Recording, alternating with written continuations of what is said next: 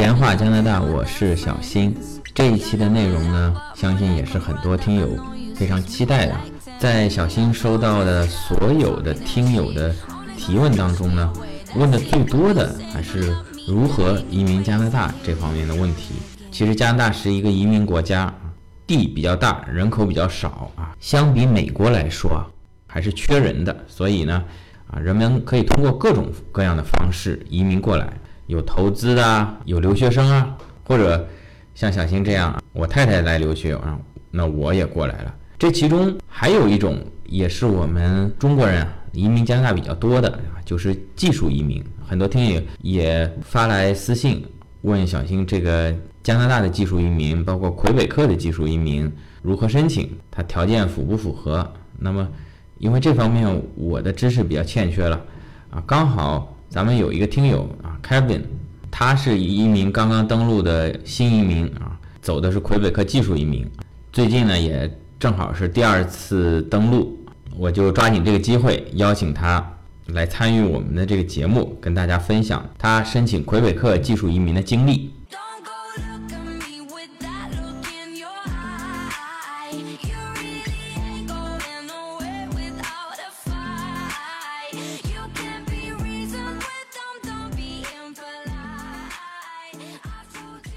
那我们请出今天的嘉宾 Kevin，给大家打招呼。Hello，大家好，很高兴能够今天来到《鲜花加拿大》节目，跟大家分享一下我的移民经历啊。能不能做个简单的自我介绍？呃，我在国内呢，最早是在四大会计师事务所工作，然后在四大工作了几年以后呢，然后去了国内的一家投资机构，然后我是一一年五月份申请的那个魁北克的技术移民。然后一五年左右收到了这个魁省的 CSQ，然后一七年的七月份登登陆了蒙城，然后成了一名家漂。啊，你是做投资的是吧？啊，对啊，那你是做投资移民吗？呃，不是不是，呃，我虽然国内是做的工作是股权投资，但是其实我是通过技术移民的方式来申请的这个移民。嗯，技术移民。你不是做投资，你有什么技术吗？这个技术移民不是 skill worker 吗？你除了投资以外，你还有些什么技术？是这样的，刚才你问的这个你有什么技术这个问题呢？其实是我移民成功以后，身边朋友问我最多的一个问题，其实是大家对技术移民的一个误解。这个技术移民虽然叫 skilled worker 呢，它其实既不要求你是 skilled，也不要求你是 worker。其实国内的很多的这个。白领的工作或者是蓝领的工作都是符合呃加拿大技术移民的这个要求的。我初步的感觉，白领工作为例吧，至少有百分之五十的工作都是符合加拿大技术移民的要求的。其实加拿大有很多的这个移民项目，国内的这个呃蓝领也好，白领也好，都是符合这个要求的。具体都有哪些？加拿大技术移民呢？它主要是分两大类，一类呢叫省提名的技术移民项目，还有一类呢就叫联邦的技术移民项目。那这两个的区别呢，就是从要求上来看。联邦技术移民通常来讲呢，对这个申请人的学历背景、工作呃年限要求以及语言，尤其是语言要求都会比较高。通常来讲呢，像我身边通过联邦技术移民申请的这个申请人呢，通常来讲雅思都要考到七分、八分甚至九分。我身边有一个朋友就是考到了九九八七，才勉强的过了这个联邦的技术移民的这个这个分数线。分数线要那么高，我这辈子是不可能了。但是这个加拿大其实这个省提名的这个项目呢，就大大降低了这个申请人对语言方面的一些要求。各个省呢，因为根据它当地的这个劳动力紧缺的一些状况，都会制定一些自己呃技术移民的一些条件。嗯，然后呢，这个满足这些省提名条件的申请者，对语言的要求就会大大的放低。呃，我的英语呢也没有那么好，考不了这个九九八七这么高的一个分数，但是。呃，这个我是因为满足了魁省的一些技术移民的条件，在得到魁省提名以后呢，然后这个才获得了这个最后移民的一个身份。说起来，这个加拿大移民它有联邦的国家层面的，也有各个省自己的一些政策。那各个省的移民，这个联邦认嘛？或者说拿到省的这个身份以后，可以去其他省嘛？省提名移民是这样的，各个省呢，首先它。通过自己的一套甄选标准，然后对申请人呢进行一些审核。如果他们认为这个申请者呢符合他们的对移民的一些要求的话，就会发一个省提名函，认为这个人就我们这个省就要了。后续呢，这个申请者还需要向联邦提交一系列的材料。那么联邦阶段呢，其实对申请者主要是看他在健康呀、安全呀等一些方面符不符合呃那个移民的条件。也就是说，通常来讲，获得省提名的申请者，然后递交联邦以后，如果体检和或背景调查没有出问题的话，通常来讲就是百分之百就是可以获得移民的。另外呢，就是刚才你问了一个很很重要的问题，就是通过省提名获得移民的这个新移民能不能去别的省？这个答案呢其实是肯定的。省提名的申请者通常在申请移民的时候，需要向省政府提交一个居住意向函。来向省政府来去表明自己有居住在这个省的意向，但是呢，这个意向函也仅仅是一个意向而已。因为加拿大宪法是规定了这个居民，包括永久居民，都是有这个自由迁徙的权利的。所以呢，省政府是没有权利限制新移民去向别的省份自由迁徙的。但是呢，如果比如说申请者申请的是魁省的技术移民，但是他在没有登陆的时候就去在温哥华买了一套房子，或者甚至说。呃，首次登陆的时候，直接在温哥华或者多伦多登陆，然后去办一些移民手续，甚至魁省都不去，没有一点迹象表明他有居住在这个魁省的意意向。那这个在他去续这个新的枫叶卡的时候呢，就可能会遇到一些麻烦。像通过省提名获得移民身份的这些新移民，其实还是很多的。我知道有很多都是去了别的省份。说到这个，也有很多听友之前问我这个问题，就是申请了魁省移民，可不可以去其他省？那我的建议还是。大家能够在魁省住一段时间啊，因为如果最后魁省移民局发现所有申请魁省的移民的华人，大多数百分之九十九都跑掉了，那么可能会对未来咱们中国人申请加拿大移民造成一些不好的影响啊。咱们也给后面想移民的国人留一条后路。你前面说你那个朋友是考了九九八七才刚刚够分数线，这个分数线是什么概念？是这样，刚才提到加拿大技术移民呢，分为省提名和联邦两种。但从申请的方式上来看呢，我认为是分为两大类。第一类呢是叫主动申请制的，也就是说，这个移民项目呢通常会给你画一条分数线，你根据它的这个打分标准，然后打分通过它这个分数线，就可以获得这个省的省提名，进而获得移民身份。然后这是所谓的主动申请制的，但是因为呢这个申请的人数比较多，所以通常来讲呢，它会有一个配额的限制，所以这要求这个申请者呢必须要手快，要去抢到名额才能去申请。被动邀请制呢，通常来讲呢是它有一个评分体系，但是呢它不会去画一条通过分数线，它通常来讲会按照得分的高低情况来去从上往下去筛选，去主动选择申请者来去处理移民申请。打分都是要打分的，但是一个是分数线到了你就去申请，但是抢名额；还有一个它没有分数线，它这个分数线是浮动的，对吧？对，就跟高考似的，我虽然考了分数挺高，但人家分数更高，我就考不上清华了，是这个意思。那那个主动申请等于会考一样，我六十分及格了，我就高中毕业证拿到了。对，像联邦技术移民其实就是被动邀请制的，他们有一个打体系叫 CRS 评分系统。根据这个 CRS 的评分呢，它会从高往低的去邀请申请者。那么这几年呢，CRS 的评分也是水涨船高，因为申请人的这个条件都越来越好。然后从最早的可能四百分出头就能够邀请成功，上一次好像已经分数涨到了四百四十分。哇，涨了百分之十。那你申请的这个魁省技术移民是主动申请还是被动邀请？魁省技术移民早期呢，其实都是他画了一条分数线，然后是属于这个我所谓的主动申请制的，也就是说是抢名额的。但是魁省呢，今年据说也是八月十五号以后呢要改政策，八月十五号以后从这个主动申请抢名额的这种方式呢，改为被动邀请高低分筛选的这种方式。也就是说，魁省技术移民呢，这个可能未来的门槛会进一步提高。就是说，魁省技术移民在八月十五号之前，或许还有一个主动申请的机会，就分数到了就能进。那么在未来呢，因为魁省这个政策老变啊，他们自己也说不准。但但很大可能在八月十五号之后呢，就是打分以后呢，分数从高向低排名，按照分数越高的才能得到，间接的可能会拉高一些门槛。对的。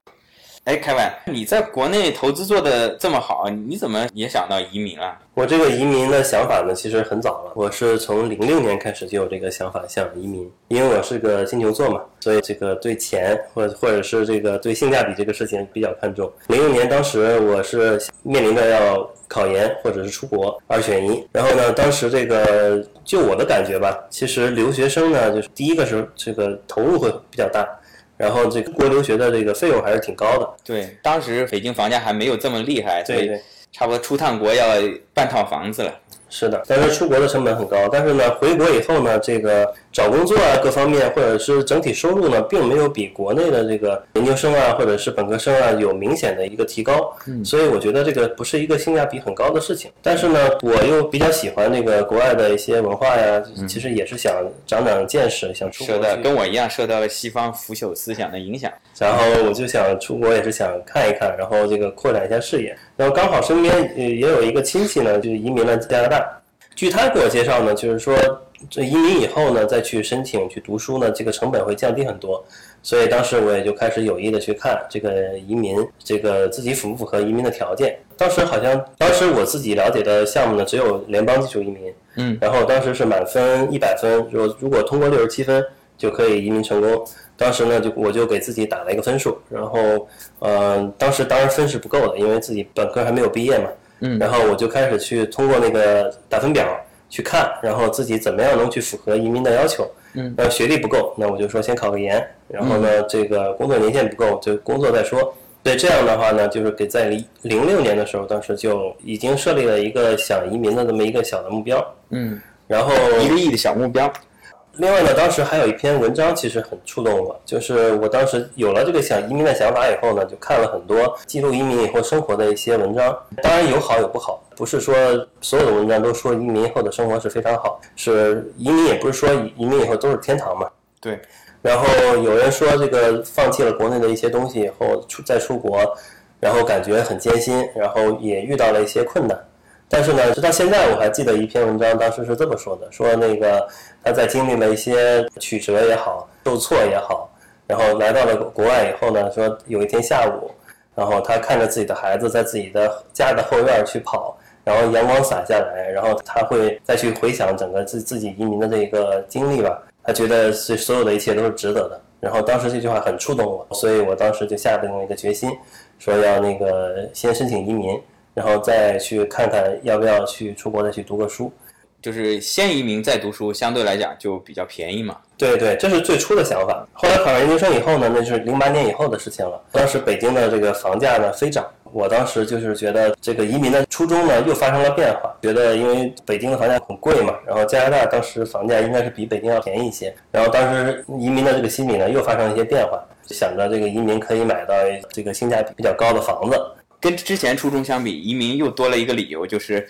被这个北京的高房价逼的。是，当时是这么个心理，所以当时零八年没有买房嘛，现在想起来还是挺亏的。后来呢，就是工作了以后呢，其实一二年的时候，那个我因为我的移民申请还是比较长的，到了一二年的时候，已我已经申请了一年多，然后当时那个移民一直没有消息，我也有点撑不住了，所以一二年在北京也买了房子，然后那个时候呢，其实工作啊各方面呢都已经呃稳步发展了，所以其实当时已经把移民这个事情已经抛到脑后了，然后觉得这个可能不移民也没有什么问题，所以当时呢这个移民的动力呢就不是很足了，然后呢好在当时。移民材料都已经递交了，然后也风平浪静过了这么几年。那你现在投资也做得不错，怎么最终还是选择过来了？对于移民这个事情呢，其实身边身边很多朋友呢，迟迟下不了决定，然后总是在犹豫要不要出国，要不要放弃国内这个那些。其实我的呃看法是这样的，尤其是对于技术移民呢，它本身而言呢，这个申请的成本不高。嗯，尤其是相对于技术移民呢，基本上是可以认为成本非常低了啊，跟投资移民相比，几乎就是零成本了。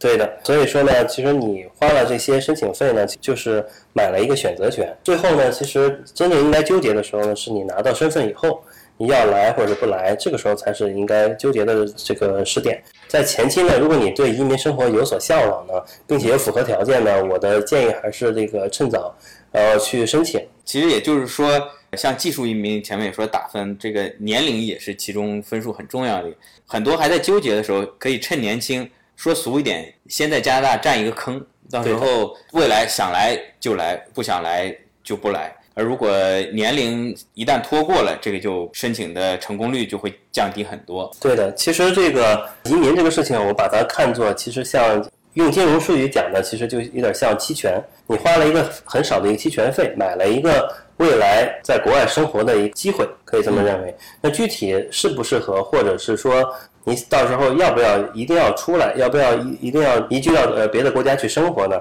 是到那个时点你才需要去纠结的事情。但是呢，其实很多身边的朋友呢，就是在年轻的时候纠结，最后这等自己的年龄啊过了，或者是已经没有移民机会了，其实这个时候再去走一些高价的，比如说什么雇主担保这些项目，可能就会得不偿失。对，咱们听友知道小新走的这个 PEQ 项目，就是身边的很多同学啊，要么是很年轻的高中毕业，因为这个门槛最低是高中毕业就过来留学，呃，要么可能很多相对来说跟小新一样，比上了年纪啊，技术移民比较难的，拖家带口再来读书。那 Kevin。你申请这个技术移民 DIY 啊，呃，还是找的哪个中介？我当时是通过中介去申请的。我知道技术移民其实很多人都是愿意去选择 DIY，因为成本会比较低。但是我出于成功率的考虑吧，还是选择了中介机构。事实证明呢，其实也是比较明智的选择。因为这个 DIY 的话不是不可以，但是你需要花很多的时间和精力来去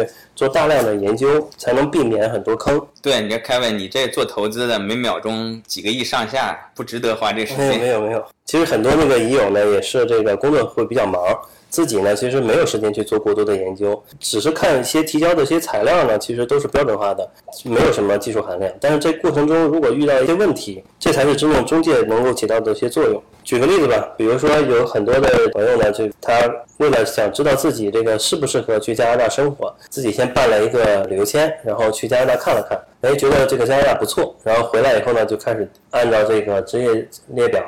按照这个申请材料，然后去提交申请，结果就被拒了。他自己可能都不知道自己为什么被拒了。其实像美国和加拿大，它的旅游签证跟移民材料都是有一定的相关性的。就是很多人在办理签证的时候呢，工作啊各方面填的不是很注意，会导致跟后期提交的移民材料有一定的出入，最后会导致这个被拒。这种情况我其实也见了很多。哦，就比如说我曾经干过水管工，也曾经干过这个水管工的管理者、经理。其实水管工本身移民是可能是好移的。举个例子啊，这个具体的这个细节我不是专家，我不了解，只是举个例子。但是我可能申请旅游签的时候，呃，为了更容易过，我吹牛，我说我一直是在干经理。那么你在未来再以水管工的名义申请技术移民的时候，就会跟之前不符。对的，就是有经验的中介呢，他通常来讲一年处理上百甚至几百个案例。嗯，所以像已有 DIY 的话呢，他其实自己只能接触这么自己这么一个案例，然后再有限的去参考其他已有的一些经验。这些经验呢，有的是对的，有些甚至可能都是不对的。所以呢，这个找中介，我感觉还是能够大幅的提高这个申请的这个成功率的，这是一个方面的作用。另外一方面呢，就是刚才也提到了这个抢名额的问题嘛，就是主动申请的，一般都会有名额限制。对对，像魁省、像萨省、新省这些主流的省提名的项目，都是有一个名额限制的。那么个人去抢名额的话呢，通常来讲呢，就是效率是比较低的，就是很多人其实是抢了很多次都抢不到。中介的话呢，通常来讲他们会有自己的一些渠道，他网速是不是更快？他会有自己的方法，比如说有些 IT 辅助的手段、黑科技等等，呃，或者是单纯的就是人肉，总等，总之他们会有一些自己的方法来去帮这个申请者去解决名额的问题。雇两百个人到网吧去，这个比较粗暴哈。呃，总之呢，就是他们。如果帮申请者抢不到名额，他们是收不到中介费用的，因为这个通常来讲，申请不成功的话也是有退费条款。嗯，所以这个我觉得找中介呢，这个一方面抢名额，另外一方面就是可以避免申请过程中有很多的呃踩到很多的坑啊。嗯，主要是这两方面的作用。嗯，你刚才说了，就是相对来讲啊，用中介的话可能会比 DIY 成功率高一点，但其实前提是可能也是找到一个。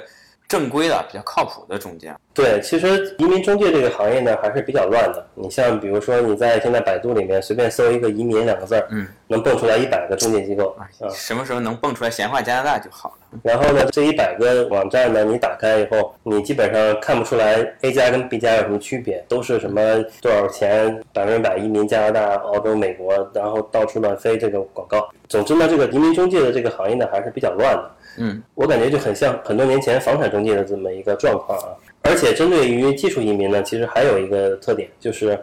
呃，往往这些大的移民机构越有名气的移民机构呢，他对这个技术移民越不重视，因为技术移民通常来讲这个收费是比较低的。哦，那他可能做一单投资移民可以挣，比如说几十万，嗯，不太清楚哈。有可然后，但是呢，技术移民通常来讲，可能单个也就只能收个几万块钱。这样的话，他折腾好多年，然后呢，这个最后不成功还要向人退费。像你这折腾了六年，是吧？对对，所以六年不能确认收入，对于他们来说呢，这个性价比是非常低的。所以对于技术移民呢，他们通常来讲，我感觉下来哈，嗯，他们是两种处理的一些策略。一个呢，就是说直接告诉你不满技术移民的要求。但其实很多人是满足技术移民要求。我身边有很多朋友就是，要不然呢，就是把你转包给其他的一些，比如说加拿大这边的持牌顾问，然后呢，他们就做一个转手。在我看来，它是一个移民产品的销售公司，而不是一个移民顾问。就是因为它的毛利比较低，不怎么收上来费用，所以说很多的小机构往往做的比大机构要做的要好，所以给小机构一些空间。但是呢，小机构呢，通常来讲呢，这个也是没有品牌效应，服务的质量呢参差不齐，有的好的也有坏的，甚至还有一些跑路的都有可能。所以这个反正移民，所以呢，我觉得中介的作用是显而易见的，但是呢，也是需要这个谨慎的去选择。我也是比较庆幸那个我当时选择的这个顾问确实很专业，然后呢，也帮我解决了很多的一个问题。其实刚才提到了是 DIY 还是找中介，那么中介干这行呢，必然会更加专业一些。但是也不是说 DIY 不行。刚才听你讲了以后，在我看来，DIY 的作用在于什么？当你了解了相关的一些政策以后呢，反过来对你在选择中介的时候，其实是有帮助的，而不是盲目的看广告去选择中介。而且加拿大这个移民政策，特别像魁省啊，老是变来变去。你作为一个普通申请者，可能实在没有精力去一直追着他这个政策去去看啊。对我其实，在申请早期的时候呢，就是本来是想申请加拿大的联邦技术移民的。当时联邦技术移民的门槛没有现在这么高，它是只要符合工作要求、联邦的呃紧缺职业，然后打分超过六十七分就可以去申请这个联邦技术移民。但是呢，我当时找工作呢也是照着这个紧缺职业去找的，当时职业代码好像是幺幺幺。你这从找工作的时候就是为了移民去找工作呀？是的，但是防不胜防啊，就是我的工作 offer 拿到还没入职，嗯，然后联邦的技术移民政策就发生了变化，把我的这个职业就被砍掉了。哦，就你这个投资顾问的这个职业你就没了。当时是在四大，是在会计师啊，当时是会计，会计就被砍掉了。对，砍掉以后呢，当时我有两个选择，要不然呢选择去这个澳洲，要不然呢就是选择去这个魁省。去澳洲的话，就整个语言要求高了一些。然后魁省的话要求我要去学简单的法语，当时魁省还没有对这个呃法语考试有要求，所以只是一些简单的一个呃口语面试。你好，再见，差不多吧。当时有个说法是说你会从一数到二十就可以这个通过面试等等吧，总可能也有一些传言的这个成分吧。等于你的这个职业联邦砍掉了，但魁省和澳洲还可以。那你最后怎么没去澳洲？澳洲的气候更好呀。呃，是这样，魁省是对职业没有要求的。嗯嗯，魁省是对专业有要求，就对你所学的专业有要求。啊，澳洲的话，我现在已经不记得它的这个政策了。但是我后来之所以没有选择澳洲的原因，是因为当时我养了一只猫，然后呢，嗯，澳洲呢是不允许宠物入境的。它其实也不是不允许，就是说它要如果带宠物入境的话，需要把这个宠物带到一个第三方的地区，比如说好像是香港，然后要在那儿检疫一年，然后才能一年。好像是哈，我这个不太确定哈。当时我了解哈，我要是养个蝈蝈，一年就挂了已经。然后这个检疫了一年以后呢，这个动物才能带到那个澳洲呃，所以呢，这个当时出于这个宠物的考虑吧，这个加拿大可能对宠物更人性化一些，然后我就是说选择了学法语啊，然后就是申请了魁省。加拿大，你这猫是可以直接带过来。对的，对的，像加航其实更人性化，就是说宠物不但可以带到加拿大，而且可以带上飞机，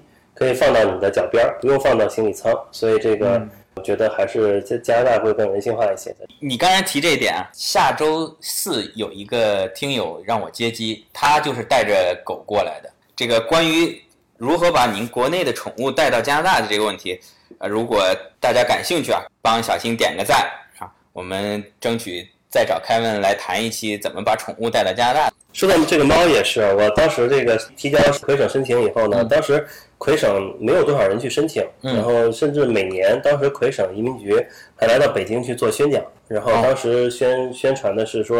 七个月左右能够处理完毕，然后拿到省提名。然后当时每天跟那个猫说，这马上要去加拿大去捉小松鼠去了，然后结果这猫现在已经十岁了，还没有来到加拿大。你这猫有后代了吗？没有，你被淹了。啊，本来还可以寄希望于子女，这次也没有什么希望了。说是七个月，结果差不多快要七年。所有的技术移民是不是都要等这么久啊？不是的，其实这个也是我觉得可能是一方面跟魁省移民局的这个效率有关系，另外一方面呢也是有一定的历史的原因。因为就刚才提到这个联邦技术移民当时呃把那个我的职业砍掉了，其实当时也赶上了一个全球的这技术移民的政策的一个全球收紧，所以呢当时很多人都像我一样面临着申请不了联邦，然后呢就是澳洲的门槛也很高。所以最后呢，都涌向了那个魁省，以至于魁省当时从一个很冷的一个项目突然爆火，然后很多人都去申请那个魁省技术移民。魁省的政策呢，因为申请人的这个暴增，所以导致呢这个魁省的这个对法语的要求，当时也是进行了多次的一个调整。嗯，那因为联邦的这个政策改变啊，这魁省一下子成了香饽饽啊。从这个今天你对我爱答不理，变成明天让你高攀不起了，也是造成了这个很多案子的积压，造成你拖了这么长时间，是吧？对的，对的。所以呢，就是魁省的这个案件积压和以及它的效率原因，导致它处理速度会比较慢。嗯，像后来呃新开的像萨省的或者是新省的这些技术移民呢，其实速处理速度都是相当快的。像萨省的话，我了解身边有朋友申请。最快的有一个月左右就能拿到省提名。新省的话呢，基本上半年以内也都能够处理完，拿到省提名。所以这个魁省呢，就可以认为是一个例外吧。魁省本来是因为法语的问题嘛，不太受国内的关注，但是最近也是成了香饽饽。呃，萨省跟新省还稍微快一点。那你在这六年的等待当中，肯定也没闲着啊，娶老婆生孩子了，是吧？是是，这个除了娶老婆生孩子，最主要的事儿就是学法语。哎，你还学了法语啊？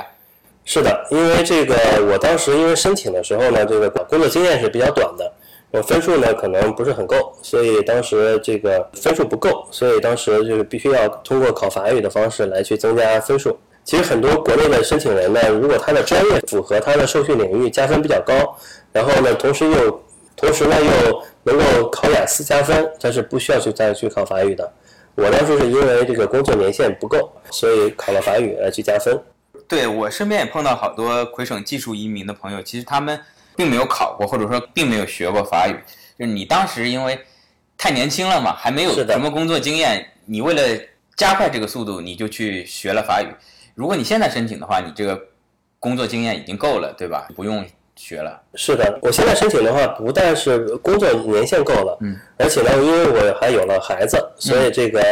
每个孩子是可以加四分的，所以这是魁省一个特色，就是有孩子是可以给自己移民加分，嗯，所以呢，这个我的分数就跟当时相比大幅提高，就是会更容易一些。我身边大部分这个申请魁省的移友们吧，都是没有考考法语的，甚至还有一大部分没有考雅思，因为他们这个专业的加分会很高。比如说像 IT，大部分的这 IT 专业的申请者，工作达到一定年限的，连是是不要语言成绩的。嗯，哎，你刚才说有一个孩子可以加四分，那你考了法语 B 二能加几分啊？B 二的话是每个 B 二可以加五分，并和说每个可以各加五分。啊，那相比痛苦的学法语，还是生孩子这事儿比较快乐啊。但是这个魁省其实对生孩子加分这个也是有一定限制的，最多是可以加两个孩子的加分。嗯，就最多可以加八分。对，那你这个法语 B 二考出来以后，是不是后面就一帆风顺了呢？其实也不是，一五年左右的时候呢，就距离我呃申请已经四年多了，四年多啊，这个终于收到了我的这个第一个魁省的补料信。要求我补充一系列的材料。收到信以后呢，我第一时间就跟这个我的顾问去联系，然后去去补材料。当时呢，就是非常吃惊，就是我的顾问呢说先不要补，因为补料的话是有九十天的一个等待期，就是最晚要等从收到信以后的九十天之内要补齐这个所有的材料。然后我当时是把所有的材料办完以后，但一直没有提交。他都让你补充些什么材料？让补了很多。比如说这几年工作相关的证明材料，比如说北京的社保记录，而且要求你盖章证明。啊，盖章。对，然后而且这个特别说明了不能盖电子章，不能是黑章，然后这个等等吧，有一些要求盖红章，对，一定要要求盖红章，嗯，而且还有一些就是工作推荐信啊等等，还有税单等等，大概是补了这些东西。那你这些材料都有吗？为什么顾问要你稍微晚一点交呢？因为根据当时北京市社保局的要求呢，打社保记录呢是直接给盖了一个电子章，嗯，然后呢，而且呢，所有人去社保局去沟通说要求盖红章，都被驳回，因为他们认为这个电子章就有法律效力。然后很多人呢就拿着这个电子章的这个社保记录呢，就寄给了魁省这个移民局，同时附上了一个解释信，说这个北京市社保局不给盖。嗯，然后呢，这个魁省移民局嘛，当时认为呃强词夺理，肯定是自己作假了。嗯，然后呢，当时就给哗哗哗的拒了很多人。所以哦他没有认可这个 DIY 的解释信，给拒了。是的，然后当时很多人就记得应该是一五年的五月份开始，有大批量的中国，尤其是北京、上海这些这个申请者，然后寄了没有盖红章，就盖了电子章的这个社保记录社，保记录，然后写了一封解释信，然后但是都被拒签了。嗯我当时的移民顾问呢非常专业，然后他呢其实呃了解到这个情况，所以说他知道我现在提交材料也是当炮灰，所以就没有去这个提交材料，一直等，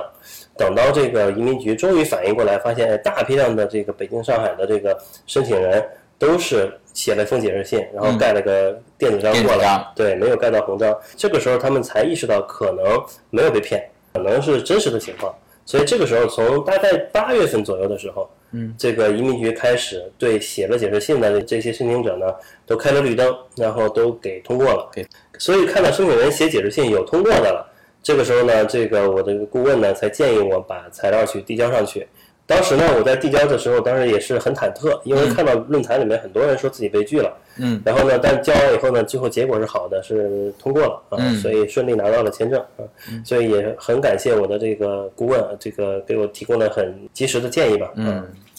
看来这个顾问的这个价值就体现在这里。这个可能是任何的，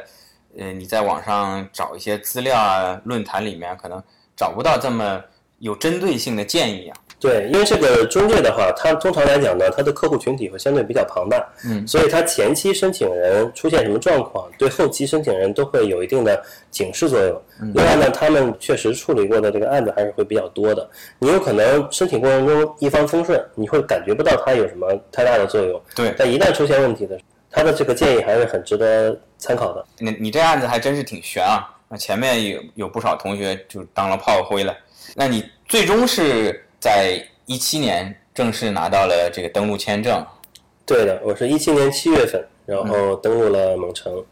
讲讲你对蒙特利尔的感受。其实，在当时申请魁省移民的初期呢，我一直是把这个魁省技术移民，这个魁省当做一个跳板，就是希望这个拿到签证以后，尽快还是去别的城市生活，比如说多伦多或者是温哥华。所以我对这个魁省的预期呢，一是不了解，第二个呢是也不想去了解，嗯，预期都会比较低。然后呢，一七年七月份我登陆以后呢，在这个蒙特利尔呢，当时也是这个待了一段时间，然后呢，这个对蒙城的这个印象呢是大为改观。嗯所以我觉得这个省提名的这个政策呢，还是有一定的合理性的，因为就是你去，你只有在生活下来一段时间，你才能感觉到这个城市到底是不是适合你。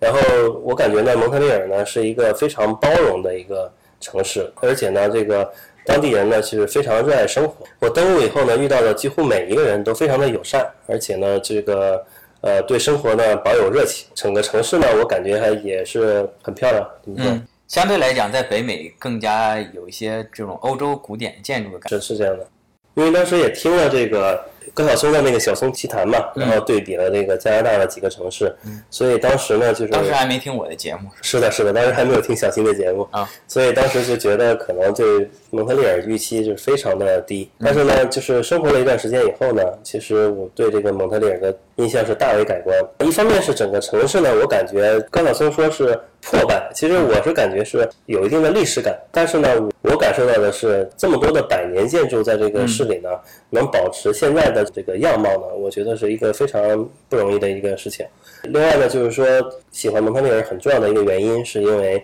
当地的人给我的感觉，就是我在蒙特利尔感受到的当地人都是非常热爱生活、非常友善的。可能也是因为蒙特利尔的生活压力啊，相对比多伦多、温哥华更小一些啊。而且它各族裔的人呢都聚集在这个蒙城呢，然后这个整个城市呢显得是非常的有包容性。举个例子，比如说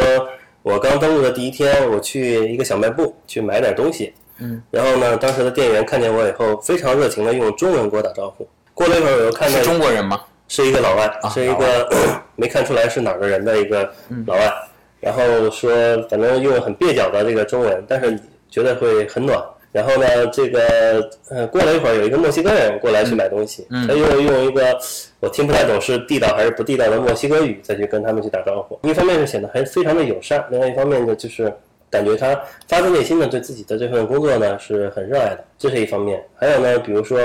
我当时在路边在打 Uber，指指点点的对这个手机，他旁边有一个这个白人的一个女士吧路过，她以为我背着包拿着手机好像是迷路了，嗯。呃，很主动的就过来问说你是不是需要什么帮助，嗯，然后像这种事情呢，就是几乎每天都会遇到，所以这个、这些友善的人吧，算是让让我对这个城市大为改观，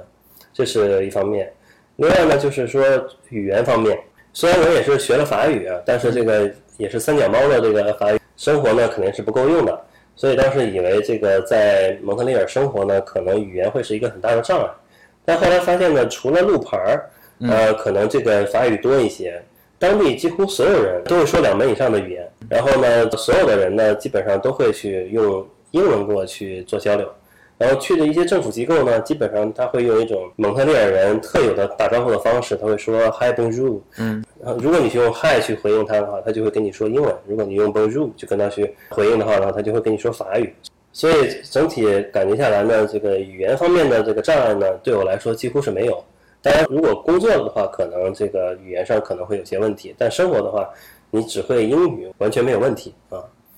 哎，你刚才也提到了那个魁北克的技术移民，好像是你说是要从主动申请变成被动邀请制，是吧？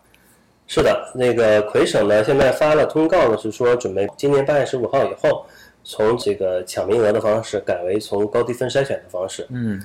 但他他同时呢也说了，八月十五号以前呢，还有最后一次抢名额的这个机会。嗯，这个名额其实是二零一七年的配额，但二零一七年呢，一不知道什么没原因有开放。一直没有开放啊。哎，我听说今年好像四月份开放过一次，都大家都抢到了。是的，这是这愚人节的时候，这个魁省移民局给大家开了一个玩笑吧，算是。然后当时四月一号的时候，魁省移民局毫无征兆的开放了技术移民的一个申请，然后呢，所以很多人当时就是抢了名额，甚至交了费。但是呢，后来呢，魁省又发了公告，说是技术错误，所以所有的临时工，对临时工，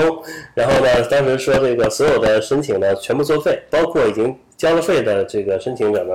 申申请费都会全额的退还。所以呢，这个算是这个四月一号愚人节，魁省移民局给大家开了一个大玩笑啊。但现在的这五千个名额呢，到现在为止还没有开放啊，还没有所以开放，对，所以什么时候开放还不知道开。放这个名还没时间还没有公布，但只是说在八月十五号之前，因为魁省技术移民其实这个门槛在整个加拿大的这个省提名项目里面算是相对比较低的，呃，到目前为止还是算比较低目。前为止还是比较低的，尤其是像学计算机啊等一些加分比较高的专业的这个申请者，而且有孩子也可以加分的这些申请者，嗯，对他而言呢，其实是门槛是比较低的。啊，那咱们听友中如有对这个魁省技术移民感兴趣的，一是抓紧去学计算机，二是抓紧生孩子那估计也来不及了，八月十五号之前。啊。但后面还是邀请制，这些分数还是可以加上。是的，是的，但是其实很多身边的朋友现在打分呢，本身条件不是很好的，基本上都是在这个通过分的边缘。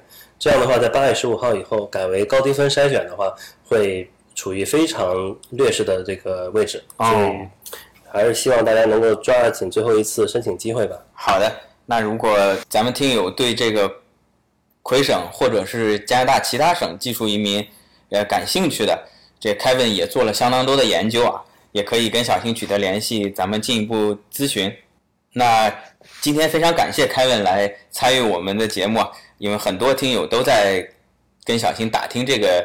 技术移民的事情，小新呢，呃，这方面不是很了解，所以只能搬来救兵啊。今天非常感谢 Kevin 参与我们的节目。谢谢大家，也感谢小新呃邀请参加这个《小小加拿大》的节目，跟大家分享这个移民经历。后期呢，这个大家如果对技术移民有感兴趣，或者有一些疑问呢，也可以跟小新留言，我这边也可以帮助解答一些相关的问题吧。好的，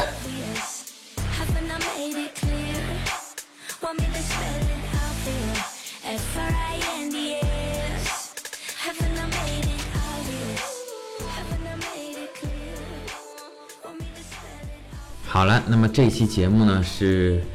之前我跟凯文录的，就在这两天啊，这个魁北克移民局又变卦了啊，好像是说这个新的被动邀请式的这个系统啊，在八月二号就要正式上线了，他们所谓的这个 EUI 系统，我也跟凯文取得了联系啊，我们分析下来呢。